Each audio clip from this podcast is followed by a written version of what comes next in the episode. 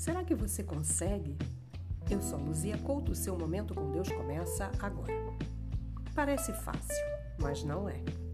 Pesquisas apontam que cerca de 2% das pessoas pensam, 3% pensam que pensam e 95% das pessoas não pensam.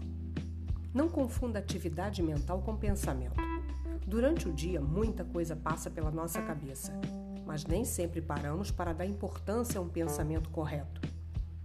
A palavra de Deus nos aconselha em 2 Coríntios 10:5 a mantermos cativo a nossa mente.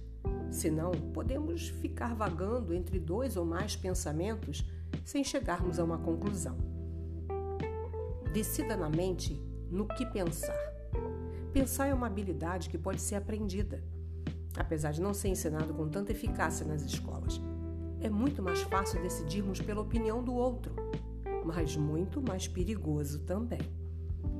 A internet está cheia de conselheiros, cheia de cegos guiando os cegos. Cuidado!